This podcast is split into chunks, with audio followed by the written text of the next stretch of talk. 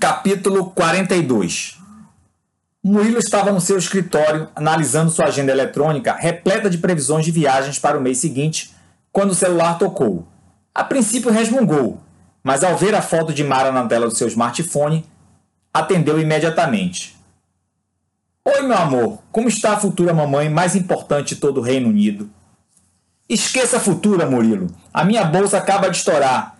Venha me pegar com urgência em casa, que a doutora já está esperando no hospital. Ah, antes que você pergunte, bolsas estouram às vezes antes das contrações. É absolutamente normal. Não há nada de errado.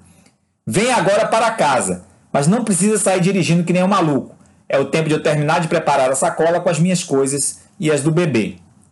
Murilo desligou o telefone, pegou o casaco que se encontrava apoiado nas costas da sua cadeira e nem se preocupou em fechar os aplicativos no seu computador antes de sair. Ao ligar o carro, percebeu o quanto estava trêmulo pelo movimento involuntário do pé que pressionava o acelerador. Não havia grandes distâncias em Brighton e nesse horário de três da tarde chegaria em casa em menos de 15 minutos. Normalmente tinha prazer em ser gentil no trânsito e se sentia parte de um mundo mais civilizado pela disposição e possibilidade de agir assim. Só que não naquele momento. As mães com as suas crianças e as pessoas idosas nas faixas de pedestre teriam que contar com a gentileza de outros motoristas para atravessar as ruas pelas quais Murilo cruzaria no seu trajeto para casa. A civilidade também tinha seus limites, e naquele dia no seu pensamento, Murilo possuía todas as justificativas do mundo para dar um tempo na sua. Ao chegar em casa, Murilo encontrou Mara relativamente tranquila e juntando os últimos itens que seriam necessários ao bebê na estadia no hospital. Colocou alguns pertences seus em uma mochila, entre os quais uma pequena imagem do Frei Galvão, ofertada por sua irmã, o primeiro santo brasileiro e considerado protetor dos gestantes. Enquanto fechava a sacola, procurou se lembrar dos versos do Pai Nosso, o qual não orava seguramente há um par de décadas. Em poucos minutos estavam prontos e saíram para a maternidade.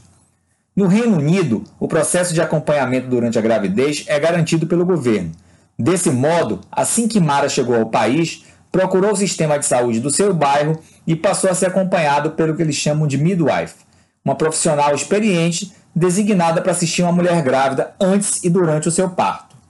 A tecnologia é um item importante do suporte à gestão da saúde no Reino Unido. Foi a partir de um sistema online que o casal teve o posto de saúde indicado e ao qual se dirigiam. Normalmente, as médicas inglesas não participam do acompanhamento da gravidez, mas com relato das dificuldades que Mara tivera para engravidar e do seu câncer de colo de útero, uma doutora foi designada para a realização de algumas consultas preliminares e o acompanhamento do seu parto. Poucos minutos depois da chegada à maternidade, Mara já tinha contrações em intervalos relativamente pequenos. Essas se intensificaram nas horas seguintes e já próximo à meia-noite, cerca de oito horas depois da sua chegada à maternidade, começou o trabalho expulsivo, acompanhado pela médica e pela midwife. A partir desse momento, Murilo permaneceu o tempo todo ao lado dela, sempre de mãos dadas. Assim que despontou a cabeça do bebê, a médica pediu a Mara que parasse de fazer força para que ele nascesse mais devagar, reduzindo as chances de laceração no períneo.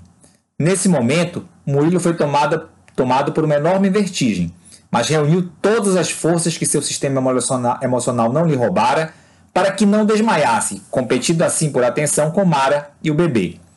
O cordão umbilical de Pedro estava enrolado no pescoço, o que exigiu o cuidado e a intervenção da médica. Mas alguns minutos e os membros começaram a sair, um de cada vez. Pedro estava agora inteirinho na mão da midwife. Já com o filho nos seus braços, Mara sentiu seu útero se contrair ainda uma última vez para a saída da placenta. Apesar do enorme, enorme esforço, a mãe de Pedro se sentia como se tivesse tomada por um torpor semelhante àqueles causados por duas ou três taças de vinho, e percebia-se pairando sobre o mundo. Murilo olhava para a esposa e o filho com um sentimento imenso de ternura e carinho, mas a afecção que melhor descreveria o que se processava dentro dele naquele momento era de gratidão pelo que acabaram de acompanhar. Suportar um trabalho de parto era coisa para profissionais da dor como as mulheres. Amadores como os homens, que sucumbem à menor das dores físicas, não resistiriam ao ofício. A dor e a superação de Mara, Murilo bem sabia, iam muito além quando os últimos anos eram colocados em perspectiva. Mara agora tinha os olhos fechados, mas o sorriso, o sorriso que Murilo notava em seu rosto se expressava além dos seus lábios. A face inteira de Mara inspirava paz e alegria, apesar da expressão de dor pela qual fora tomada nas últimas longas horas. Se o sono dos justos é mais que uma força de expressão, pensava Murilo, ele estava ali materializado no descanso de sua esposa. Após amamentar Pedro e curtir a família, Mara estava novamente repousando. A primavera começaria na semana seguinte, e nessa época do ano já amanhecia bastante cedo em Londres. O quarto da maternidade começava a receber os primeiros raios de sol a partir de um basculante de vidro opaco, que os filtravam em feixes de luz de espectro colorido, lembrando o arco-íris. Murilo andou até a porta para ter uma perspectiva mais ampla do pequeno quarto do hospital.